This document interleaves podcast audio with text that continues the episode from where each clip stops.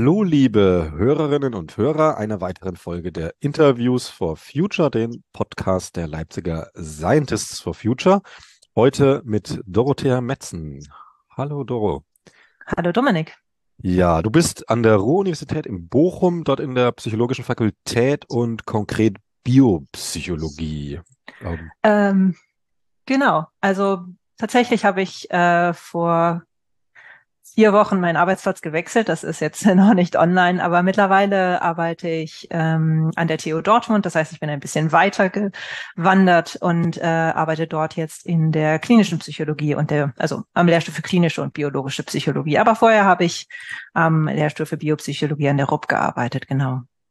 Ja, das soll ja auch so ein bisschen unser Thema heute sein, die Klimawandel, Psychologie, aber natürlich auch die Biopsychologie, was da so passiert. Ähm, vielleicht erstmal so ganz grundlegend, dass man das überhaupt, so Hörerinnen und Hörer, so, so ein Bild haben. Wie wirken denn klimatische Umstände, also vielleicht auch Änderungen, aber halt eben auch Zustände auf den Körper? Und wie wechselt wirkt das dann auch mit der Psyche oder vielleicht auch, was ich jetzt noch nicht angefeatured habe, was wichtig wäre?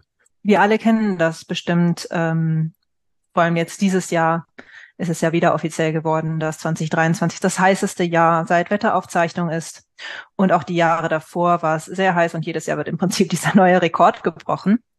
Und ähm, eine Sache, die wir wahrscheinlich alle merken, ist, dass ähm, Hitze und sogenannte Hitzetage sehr anstrengend sind. Ähm, das bedeutet natürlich kann es auf einer physiologischen Ebene zu sehr fatalen Auswirkungen kommen. Es kann zu Hitzeschlägen kommen, es kann zu Hitzetoten kommen. Äh, letztes Jahr gab es allein in Deutschland 8000 Hitzetote und europaweit über 60.000.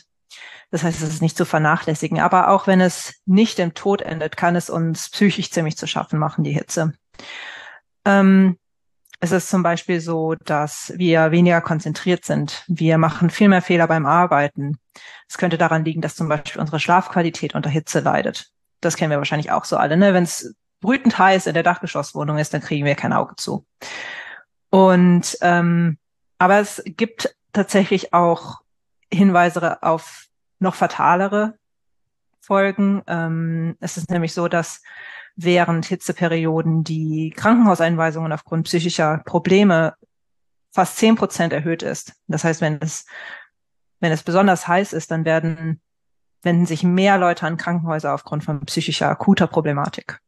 Und ähm, es scheint auch Auswir eine Auswirkung von Hitze auf Suizidrate zu geben. Das heißt, in mehreren Ländern hat sich jetzt schon gezeigt, dass zum Beispiel bei etwa einem Grad Erhitzung das mit einer Erhöhung der Suizidrate von ein bis zwei Prozent einhergeht. Und wenn man sich überlegt, wir steuern auf eine Erderwärmung zwischen zwei und drei Grad zu vielleicht, ähm, in manchen Gebieten bedeutet das dann auch eine faktische Erhitzung von vier bis sechs Grad. Dann sind das äh, Zahlen, die nicht zu vernachlässigen sind. Gibt es da schon ähm, bisschen Hinweise, worauf das zurückzuführen ist? Also sind psychische Erkrankungen dann biopsychologisch eher getriggert von der Hitze? Mhm. Also es ist tatsächlich so, dass es bei den psychischen Erkrankungen durchaus auch zu Wechselwirkungen mit Medikamenten für, äh, kommen kann. Also zum Beispiel gibt es diverse Psychopharmaka, die auch ähm, die normalen Abkühlmechanismen, die wir so als Menschen haben, hauptsächlich das Schwitzen, beeinträchtigen. Das bedeutet, für Menschen, die vorerkrankt sind, ist diese Hitze nochmal deutlich belastender als Personen, die diese Psychopharmaka nicht nehmen. Und da könnte es halt auch dazu kommen, also deswegen könnte diese erhöhte Hospitalisierungsrate zustande kommen, aber es könnte natürlich auch andere Mechanismen geben. Ich habe schon erwähnt, wir schlafen schlechter. Das schlägt immer auf die Stimmung. Das, also es ist auch, es gibt auch Hinweise dazu, dass verminderte Schlafqualität mit zum Beispiel Suiziden zusammenhängt.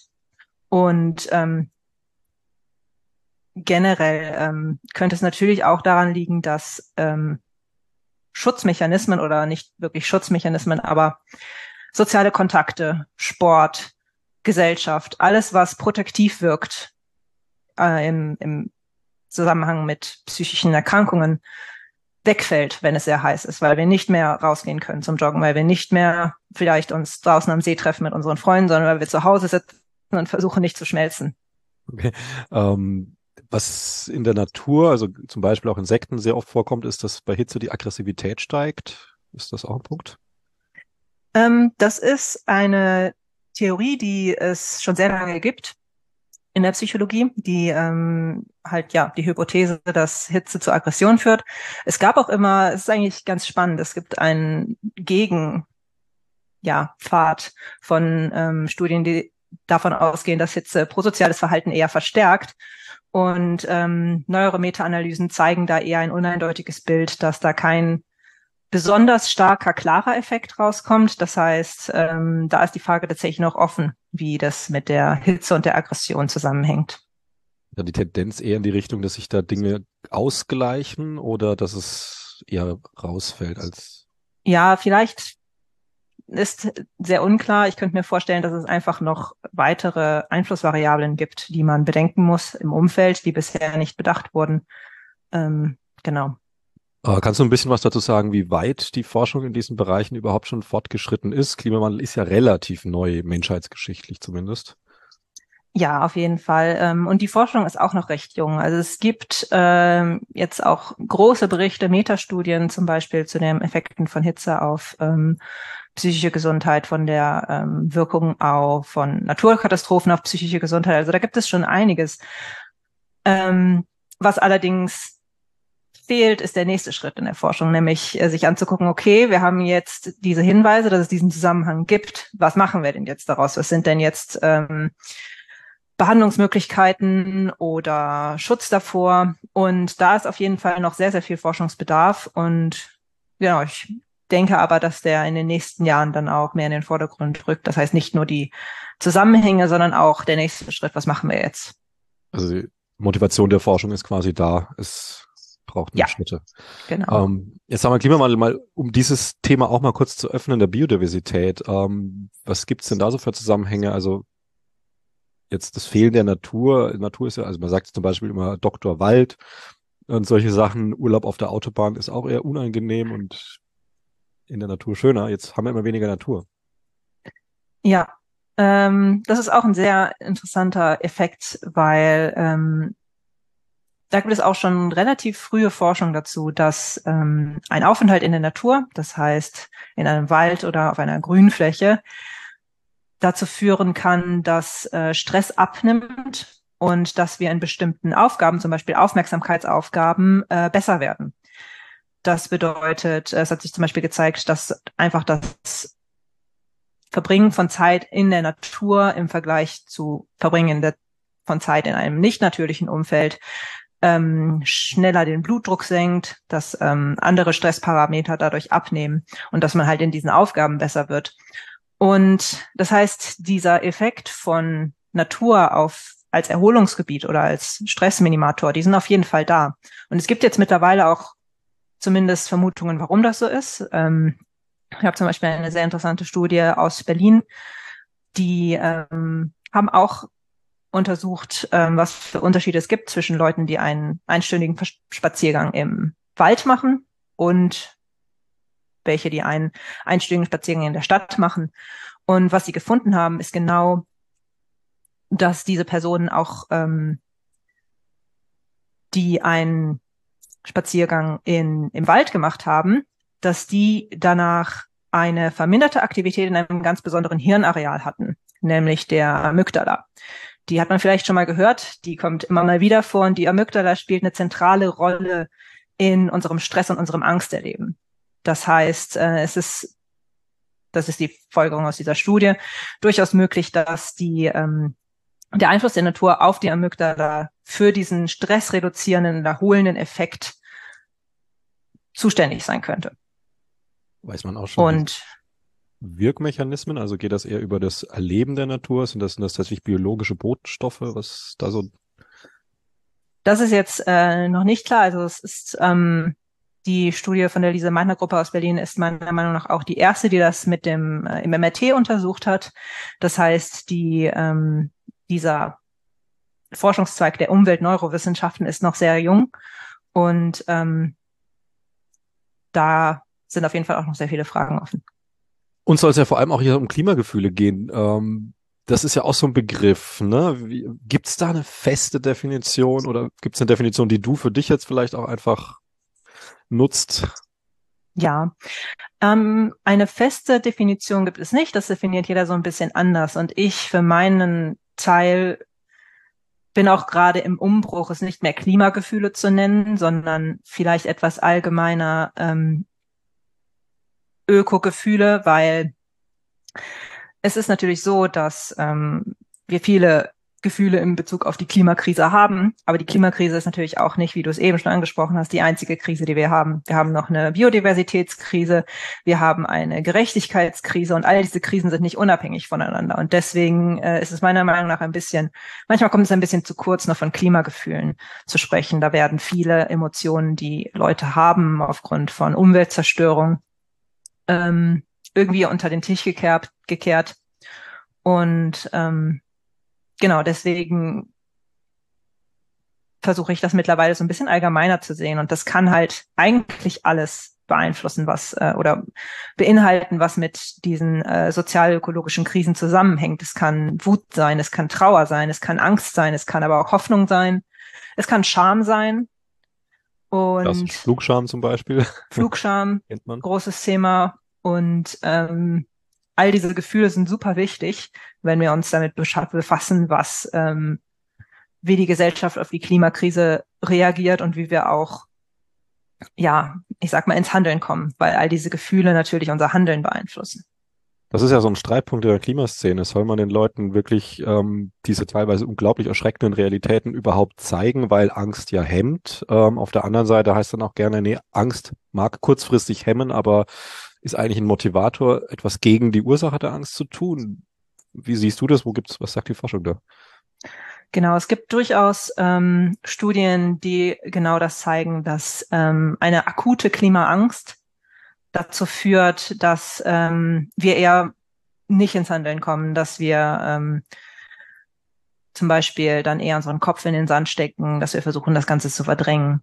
Und ähm, ich denke aber, dass ähm, diese Klimagefühle oder Ökogefühle trotzdem ein extrem wichtiger Wirkmechanismus sind. Und man kann das Ganze auf zwei Ebenen betrachten. Erstmal, wenn man wirklich nur über Angst spricht, kann man sich überlegen, okay, Angst ist ja ein Kontinuum. Das heißt, man kann sehr wenig Angst haben oder sehr, sehr viel Angst haben und es gibt alles dazwischen. Und was auch so ein bisschen die Idee ist, ist, dass so sehr, sehr stark ausgeprägte Klimaangst uns hemmt, aber so eine moderate Klimaangst, sage ich mal, ähm, die hat vielleicht eher einen handlungsfördernden ähm, ja, Effekt. Und äh, auf der anderen Seite können initiale Klimagefühle oder Ökogefühle, die Angst sind, natürlich auch umschwenken. Also es gibt ähm, auch Studien, die zeigen, dass zum Beispiel ähm, Emotionen wie Wut äh, Handlung fördern, weil es natürlich eine sehr aktivierende Emotion ist und ähm, das geraten wird, bei Klimakommunikation zu versuchen, diese Angst in Wut zu verwandeln, dass man sagt, ja, es ist total valide, dass du diese Angst hast, weil diese Bedrohung existiert, aber hier und hier kommt das her, weil die und die Leute da versagt haben. Das heißt, ähm, dass man versucht, diese Gefühle eher in produktive Gefühle umzuwandeln. Und ähm, genau, was so Klimakommunikation angeht, ähm, bin ich immer der Meinung, dass ähm, ja das alleinige irgendwie Auslösen einer Emotion beim Publikum ist schon ein Erfolg, weil das bedeutet, dass es an die Leute irgendwie rangelassen wird. Was nur wichtig ist, ist, dass man die Menschen mit der Angst dann nicht alleine lässt. Dass man, wenn man zum Beispiel ein eine Vortragsreihe plant, wo ähm, Angst entstehen könnte, dass man die Leute danach ähm, darauf aufmerksam macht, was kann man jetzt machen, ne? dass man sie zum Beispiel auf Beratungsangebote hinweist, dass man sie äh, direkt einbindet in irgendwelche Aktionen oder dass man sie mit konkreten Handlungsanweisungen zurücklässt und nicht alleine. Also nur Angst ist tatsächlich keine gute Idee, ähm, aber Angst verbunden mit Informationen, was man dann machen kann, das äh, könnte ich mir, also das finde ich eine gute Sache. Also es besteht quasi ein bisschen die Gefahr, wenn man jetzt jemand wirklich nur Angst macht und damit alleine lässt, dass dann gerade wieder dieser Vogelstrauß entsteht, weil das ertrage ich alleine nicht. Ich habe ja auch keinen Halt irgendwo, keine Handlungsmöglichkeiten. Deswegen dann ja. Darüber. Wenn du von moderater Klimaangst sprichst, ähm, meinst du dann eher, dass das Angstgefühl an sich moderat ist oder sowas wie, ähm, dass die Relation zwischen Angstgefühl und Ertragen können das Ganze moderat macht? Weil wenn ich mir jetzt überlege, ich habe bin, bin sag mal, sehr schnell von Angst umgeworfen und hätte jetzt moderate Klimaängste, dann würde ich jetzt sagen, okay, dann hast du die Drastik des Klimawandels nicht verstanden. Ähm, was natürlich auch schwierig ist. So.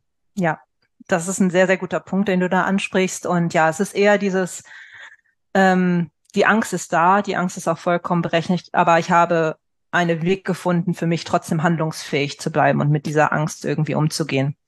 Und das, ähm, da ist die empirische Lage noch sehr dürftig, aber so aus dem Kontakt mit Aktivisti und anderen ähm, ja, Personen aus der Klimagerechtigkeitsbewegung habe ich oft das Gefühl, dass initial und auch von mir persönlich, dass initial diese sehr, sehr große Angst da ist, die ähm, auftritt, wenn man das erste Mal, wenn erstmal dieses, das erste Mal dieses Klick kommt, wie schlimm es wirklich ist, wie du sagst. Mhm.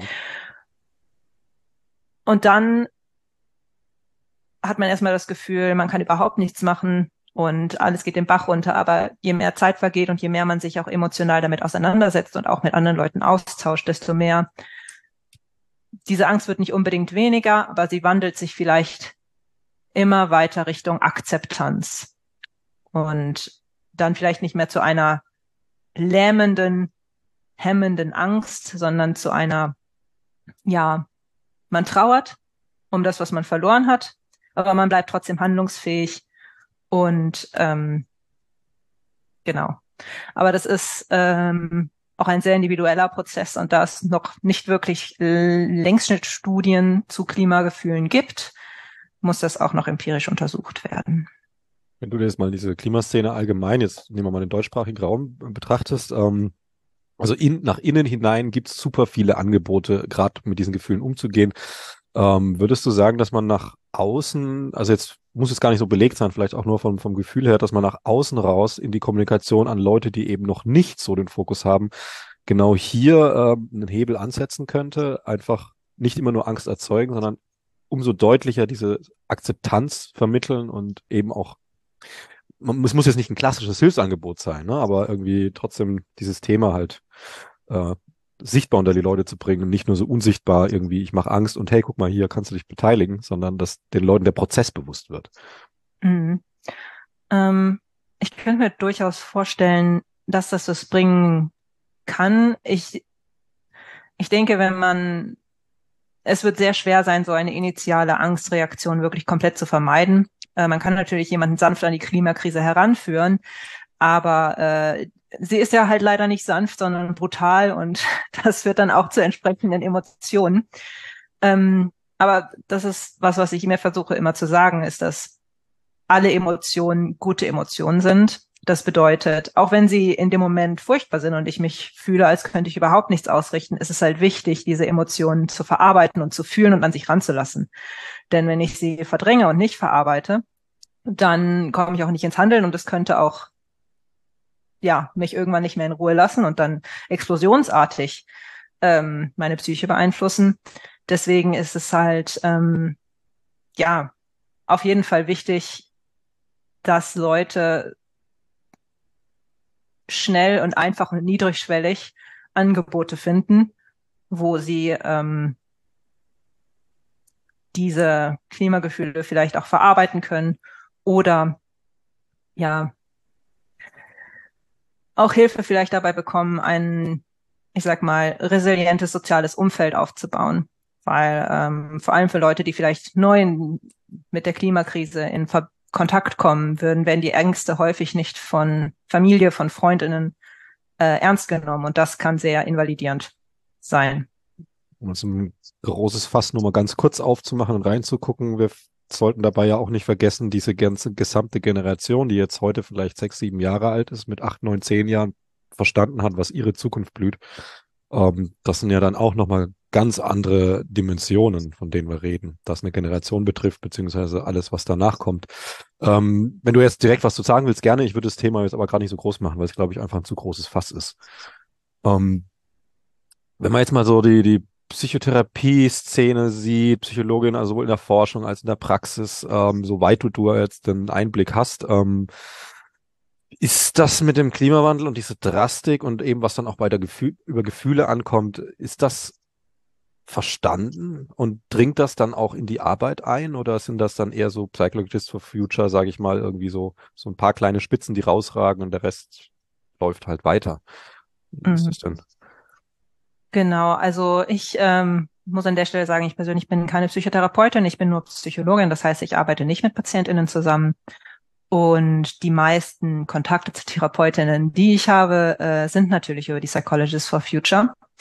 Aber ich habe trotzdem das Gefühl, dass es immer weiter auch in die allgemeine, ich sag mal, PsychotherapeutInnen Szene eindringt und dass man, dass sich die Leute dem Thema nicht mehr entziehen können. Ich denke, das ist in vielen Berufsgruppen so, dass die Klimakrise, weil sie eben eine allumfassende Krise ist, nicht mehr zu ignorieren ist. Und es gibt immer mehr auch Fortbildungsveranstaltungen ähm, für Psychotherapeutinnen, um genau mit diesen Problemen in der Therapie umzugehen. Und ähm, ja, das könnte bestimmt schneller gehen. Allerdings äh, passiert etwas auf jeden Fall. Ja gut, das mit dem schneller gehen ist ja beim Klimawandel schon fast ein Running Gag. Ne? Klimawandel geht immer schneller als erwartet, die Reaktion geht immer langsamer, als sie sein sollte. Aber gut. ähm, in, der, in der Ausbildung ist es aber wahrscheinlich noch nicht angekommen. Ähm, das kommt, glaube ich, extrem darauf an. Also ich habe ähm, in meinem Studium zum Beispiel äh, war das Thema nie ein Thema. Ähm, und mein Studium ist noch nicht so lange her, also 2020 habe ich meinen Abschluss gemacht. Und es kommt, glaube ich, einfach sehr darauf an, wenn da zufälligerweise eine Professorin angestellt ist, die sich das Thema zu Herzen nimmt, dann wird man damit in Kontakt gebracht, aber ansonsten nicht. Ist es vielleicht auch an der Zeit, dass gerade äh, jüngere Leute wie du jetzt da mehr Führung, mehr, mehr Aufmerksamkeit bekommen, weil ganz klar betroffen und in der Zukunft immer mehr? Ähm, auf jeden Fall. Also ich merke, äh, ich, ich sehe mich natürlich auch sehr stark als Betroffene, aber ich denke auch die älteren Kolleginnen ähm, haben da durchaus Potenzial und ähm, es ist nicht so, dass ältere Personen partout der Klimawandel egal ist, weil vor allem ältere Personen, viele Leute, die ProfessorInnen sind oder fortgeschrittene Postdocs sind vielleicht nicht mehr selber jung, aber sie sind Eltern. Und sie haben äh, Kinder, die noch deutlich jünger sind als ich und die die Krise noch viel, viel härter treffen wird als ich. Und ähm, ne, ich äh, jetzt so im Forschungskontext erlebe ich auch immer mehr Leute, die vorher was anderes geforscht haben und jetzt umspringen auf Klimakrise, also in der psychologischen Forschung. Und das ist super. Und viele von diesen Leuten machen sich schon auch Sorgen um die zukünftige Generation, ob sie jetzt Kinder haben oder nicht. Deswegen ähm, auf jeden Fall sollte man die sollte man Stimmen pushen, die besonders betroffen sind. Aber ähm, ich finde es da wichtiger, anstatt vor allem junge Leute zu Wort kommen zu lassen, Leute und ForscherInnen aus dem globalen Süden zum Wort kommen zu lassen, weil diese natürlich extrem stark vom Klimawandel betroffen sein werden und betroffen sind. Und ähm, genau, das heißt, da zu gewichten ist auf jeden Fall eine gute Idee. Und ähm, die Personengruppen, da meistens zu hören, die besonders betroffen sind, ist auch eine gute Idee. Weil ja mittlerweile ja, gerade heute, wo wir reden, könnte man jetzt schon irgendwie ähm, Südfrankreich, Westfrankreich, ähm, selbst in England äh, Leute konkret äh, ist gerade im Sturm unterwegs, ähm, Hurricane Stufe zwei bis drei über Europa.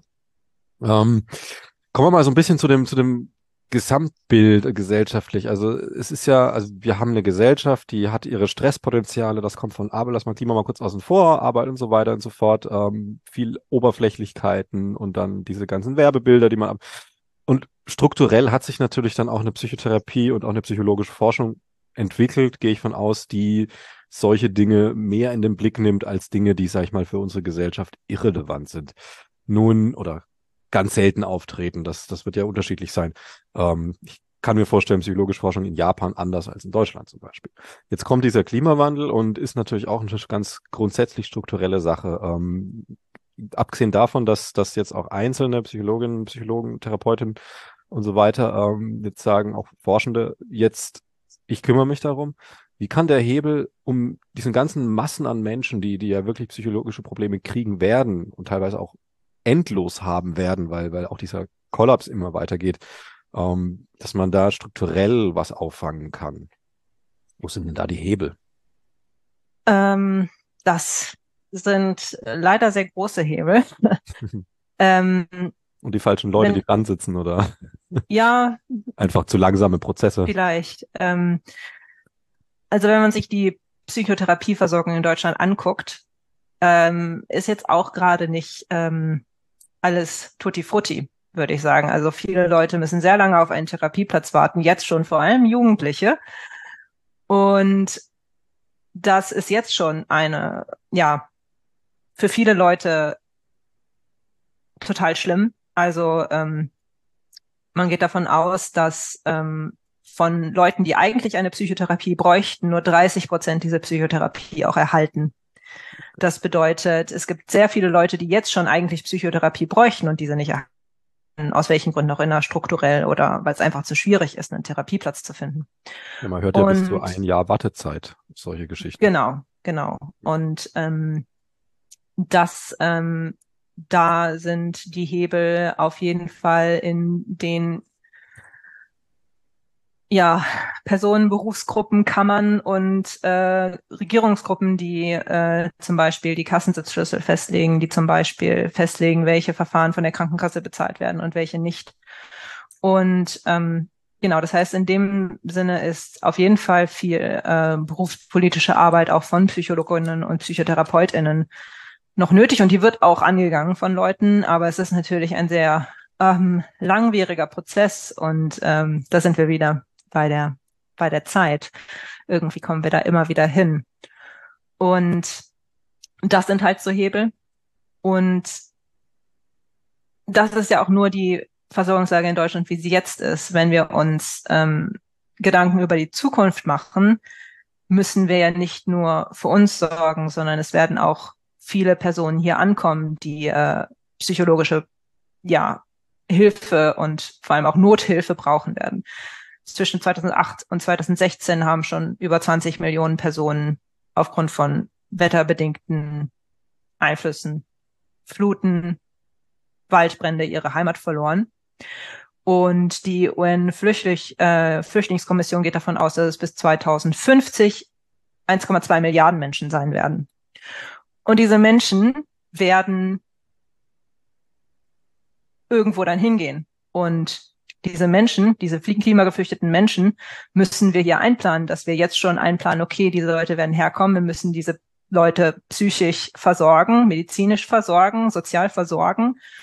Und das wird auch nochmal eine sehr große Herausforderung. Ähm, genau. Wenn man jetzt die Flüchtlingsdebatten anschaut, die wir ja schon hatten, jetzt mit ähm, vielen Einzelschicksalen, aber jetzt im Großen und Ganzen ja minimalsten Zahlen, also die Millionen, ne, die da jetzt, das ja. merkt man quasi nicht. Ähm, und das läuft ja schon völlig aus dem Ruder. Siehst du unsere jetzt gerade deutsche Gesellschaft überhaupt willens? Ich habe das, nein, ich sehe sie nicht willens, muss man ganz ehrlich sagen. Also ich, äh, es ist natürlich auf der einen Seite versuche ich natürlich zu sagen, was notwendig ist, um diesen Leuten dann ein Ankommen hier in Deutschland zu ermöglichen. auf der anderen Seite weiß ich, dass es äh, innenpolitisch eine Katastrophe werden wird. Und ähm, ja, da ist auch noch sehr viel ähm, Arbeit zu machen. Besonders hoffnungsvoll bin ich dieser Situation gegenüber nicht. Aber auch da kommt es vielleicht darauf an, wie wir diese ganze Komplikation psychologisch kommunizieren. Denn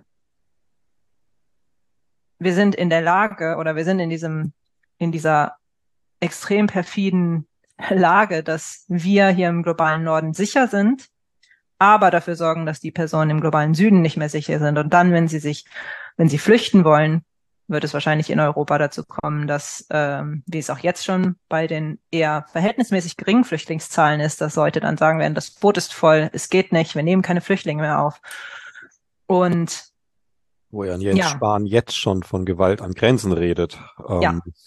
Ähm, Und da kommen wir noch dazu, dass wir ja viele auch innereuropäische Flüchtlinge haben werden. Das geht ja mittlerweile so weit, dass schon jetzt, also tatsächlich schon passiert, Dörfer in, in, in Österreich abgetragen werden, weil dort niemand mehr wohnt. Das sind einfach ständig Murenabgänge. Das ist lebensgefährlich, da zu wohnen. Und dann haben wir noch äh, Spanien, Portugal, Griechenland, Italien. Also das ist ja nicht mal so, dass man zynisch sagen kann, wir lassen die alle im Mittelmeer ertrinken. Was wir nicht wollen, aber es gibt ja, ja Tendenzen in die Richtung. Es gibt genug Leute, die das wollen. Ja, Hauptsache sie sehen sie halt nicht. Ja, und ähm, da birgt sich, da bergen sich Potenziale für so extreme humanitäre Katastrophen, dass wir das aber jetzt auch kommunizieren müssen. Also es sind Dinge, die jetzt passieren müssen, weil 2050 steht äh, im Prinzip vor der Tür, sage ich jetzt mal, wenn man das in einem ja gesellschaftlichen Kontext sieht, wo sich Sachen verändern müssen. Und ja, je früher wir uns alle damit konfrontieren und anfangen uns darauf vorzubereiten, desto weniger schlimm wird es vielleicht. Um, ähm, welche Hebel hätte man denn da? Also ist es ja sehr leicht kommunikativ ähm, aufzuhetzen. Man stellt ein Bild in den Raum, Messermänner, zack, und schon ist der erste Schritt getan. Und dann baut man darauf auf. Ähm, das, was wir vermitteln müssen, ist ja eine sehr ambivalente Situation. Also zum Beispiel mal zu sagen, ja, auch unter 10 Millionen Flüchtlingen sind auch irgendwie, ich sage es mal sehr flapsig, Arschlöcher dabei. Also schlecht, also unangenehme Menschen sind da auch dabei. Trotzdem müssen wir sie aufnehmen. Wir haben es, wir sehen es ja auch jetzt mit irgendwie diesen ganzen Krisen, nicht, nicht jeder Russe, nicht jeder, jeder Palästinenser ist ein Mörder, trotzdem gibt's die dort. Ne? Also Hamas jetzt zum Beispiel ist ja wirklich gruselig. Ähm, und das dann, diese ganzen Komplexitäten, die dann alle zusammenhängen, einfach zu vermitteln einer Gesellschaft. Wie könnte das gehen? Vielleicht auch welche Möglichkeiten können wir als Klimabewegung jetzt schon nutzen? Das ist eine sehr gute und sehr komplexe Frage. Hm. Äh, ich würde sagen, es kommt irgendwie wieder zu den Emotionen zurück. Aber leider nicht nur auf unserer Seite, sondern auch auf der Gegenseite, nenne ich sie jetzt mal, weil im Prinzip macht die AfD ja nichts anderes. Sie spricht die Emotionen von Leuten an, ihre Unsicherheiten, ihre Wut, ihre, ja, was auch immer für seltsame Emotionen das manchmal sind. Ähm, und ja, ich fürchte, da gibt es keine einfache Antwort drauf, weil sonst wären wir nicht in dieser Situation dass ähm, der Rechtspopulismus in Deutschland und Europa immer stärker wird.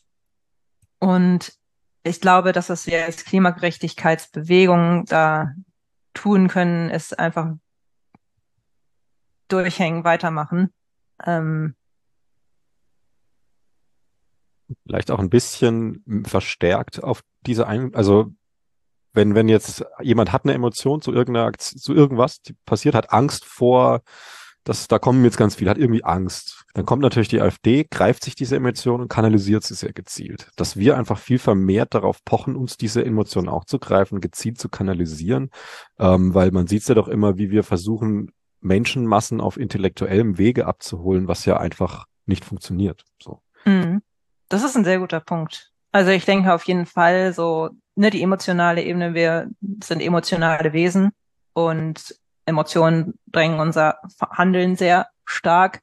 Ähm, häufig geht man gerne davon aus, dass der Homo sapiens rational ist, aber mhm. hm, ja. äh, dann stünden wir alle nicht in diesem großen Problem. Dann stünden wir alle nicht in diesem Problem, genau. Und ähm, deswegen denke ich, dass es durchaus Sinn macht, da Leute auch emotional abzuholen, weil wir, ne, es, die Fakten sind da und die Fakten werden immer kommuniziert und ständig kommuniziert, aber ähm, Leute emotional irgendwo abzuholen, das ist nochmal eine ganz andere Sache und ihnen auch zu helfen, irgendwie diese Emotionen einzuordnen. Andererseits ist es natürlich, das ist das äh, Problem an Rechtspopulismus. Sie versprechen natürlich einfache Lösungen. Und wir versprechen sehr, sehr komplexe, sehr schwierige und sehr ihr Lebensstil verändernde Maßnahmen, die notwendig sind, äh, aber sehr, sehr schwer zu verkaufen. Naja, klar. Das, ich meine, was AfD mhm. und so verspricht, ist ja letztlich nicht die Lösung, ja. sondern die Verdrängung. Ja, so, ich könnte mir vorstellen, dass es, äh, dass es vielleicht gut klappen könnte, wenn, ähm, ja, es ist immer sehr schwierig, wenn man das Verzichtsthema aufmacht. Aber ähm, es ist nun mal notwendig, wenn wir tatsächlich wirksamen Klimaschutz betreiben wollen.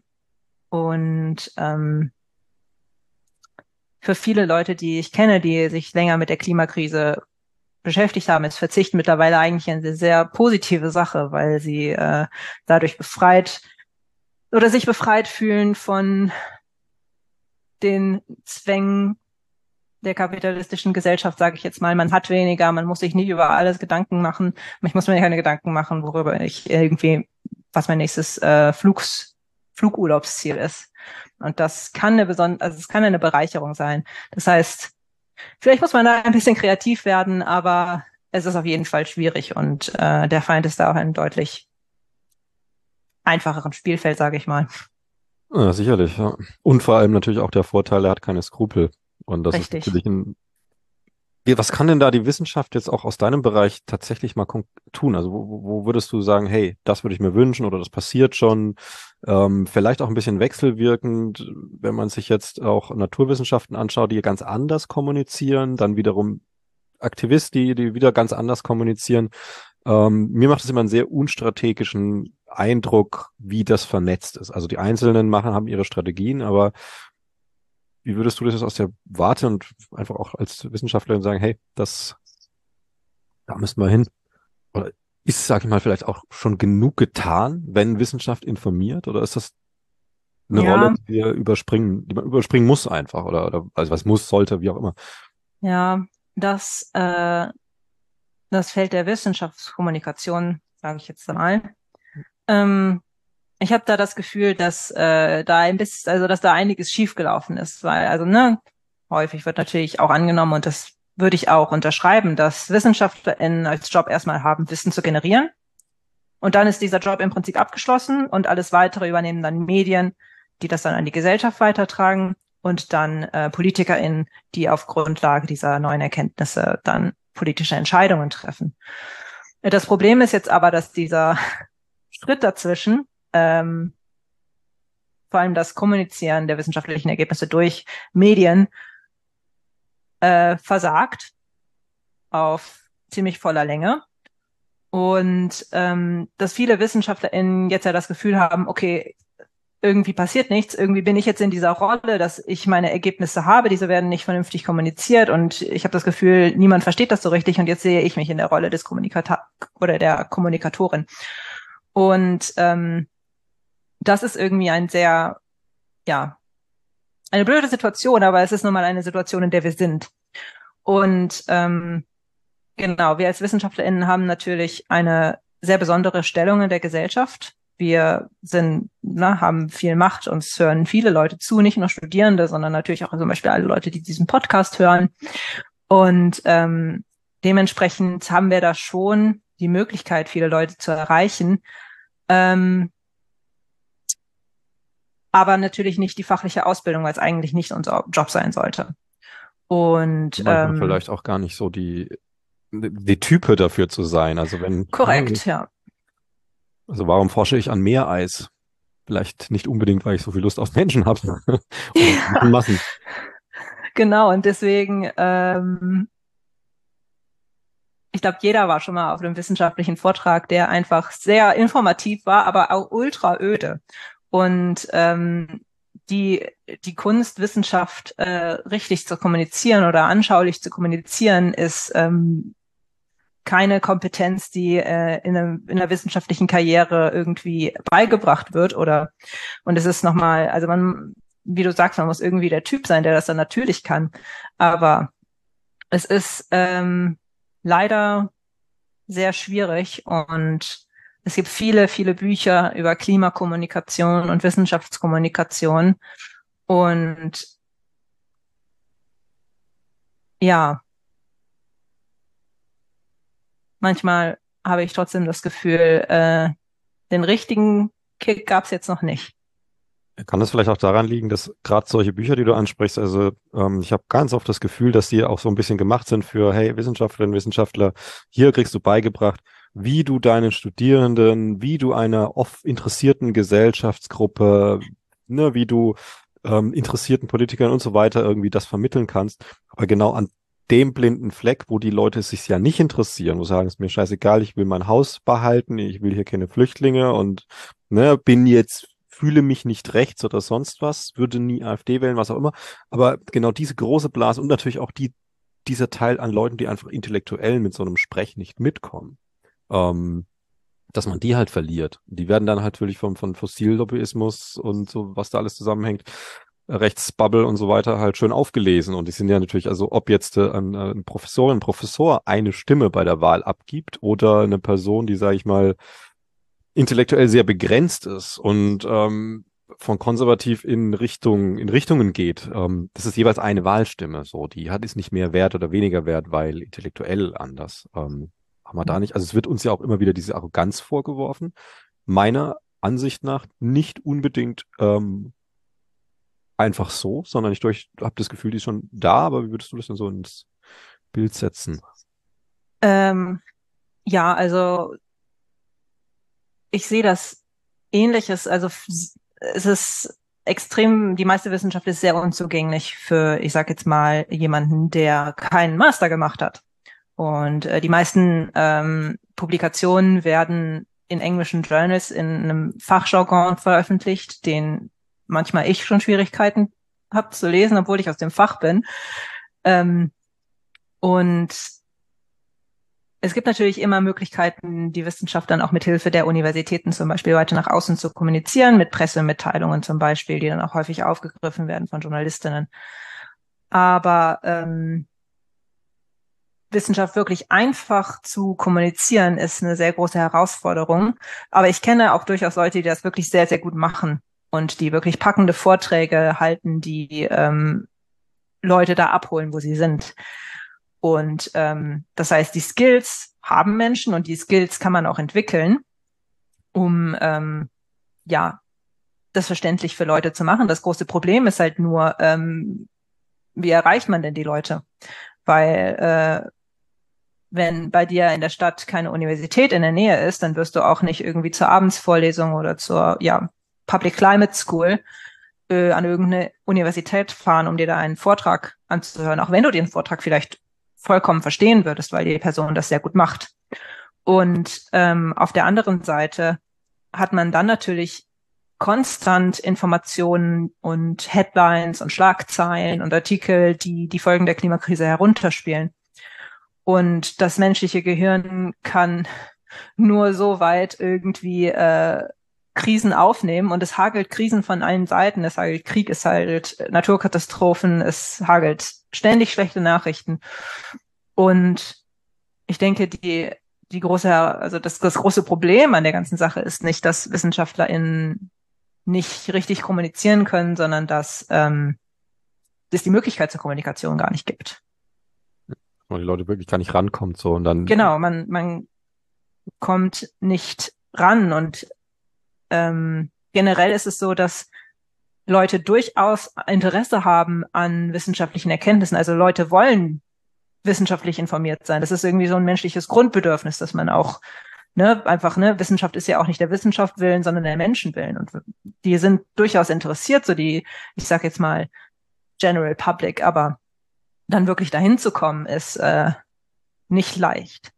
Aber es ist ein interessanter Punkt, den du ansprichst, mit dass Menschen grundsätzlich wissenschaftlich informiert werden wollen, weil man hat es ja auch gesehen bei Querdenken, man sieht es ja auch, wie die auch selber versuchen, schön wissenschaftlich zu sein und nicht einfach sagen, okay, das ist ein Quatschkopf, der mir es erzählt, ich glaube es ihm trotzdem, sondern ich mal überspitzt gesagt, dem Wendler am liebsten noch einen Doktortitel unterschieben wollen, damit sich's genauso anfühlt.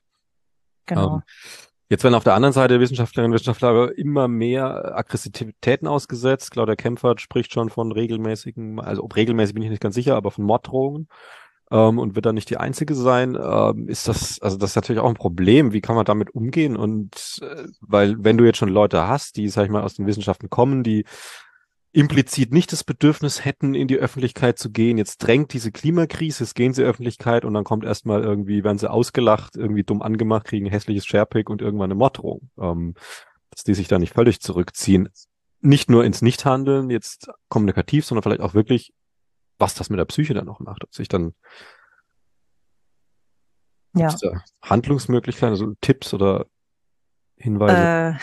Äh, ehrlich gesagt, gibt es da sicherlich Tipps, also Tipps, die ich immer wieder höre, bevor man irgendwie anfängt, auf X zu versuchen, Wissenschaftskommunikation zu machen oder in einem größeren Stil sich als äh, zu etablieren als Person des öffentlichen Lebens, ist erstmal eine Rechtsschutzversicherung abzuschließen.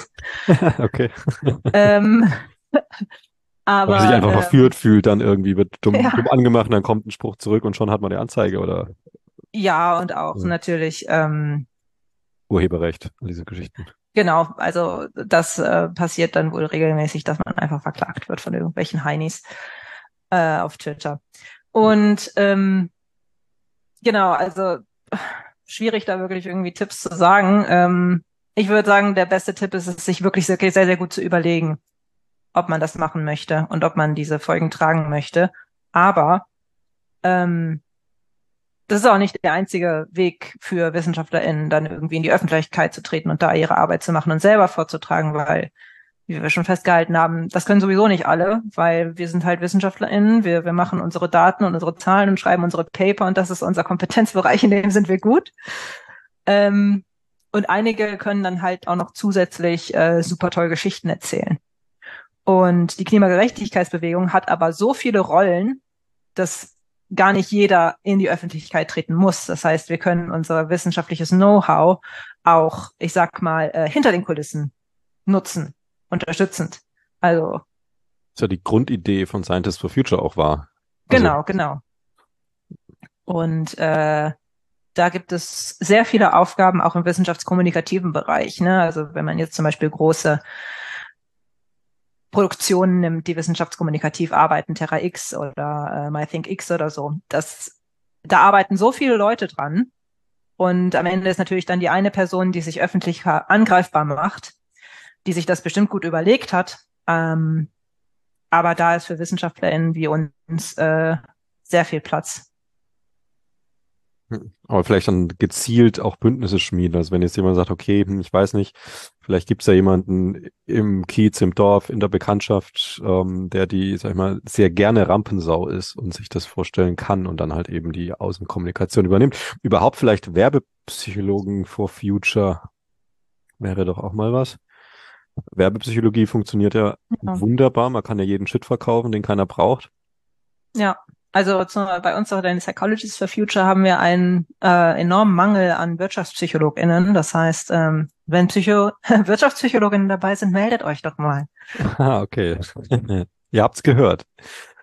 Ähm, wie siehst du jetzt so zum Abschluss eigentlich so ein bisschen deinen persönlichen Weg in diesem Ganzen? Also jetzt muss jetzt gar nicht, wir können jetzt nicht zu weit in die Zukunft gucken, aber äh, was motiviert dich denn auch persönlich? Wo sagen wir das, du gerne noch hier raustragen? Ähm, was treibt dich da an? Also mal abgesehen davon, dass uns die Angst irgendwie alle so ein bisschen mittreibt und auch die Wut.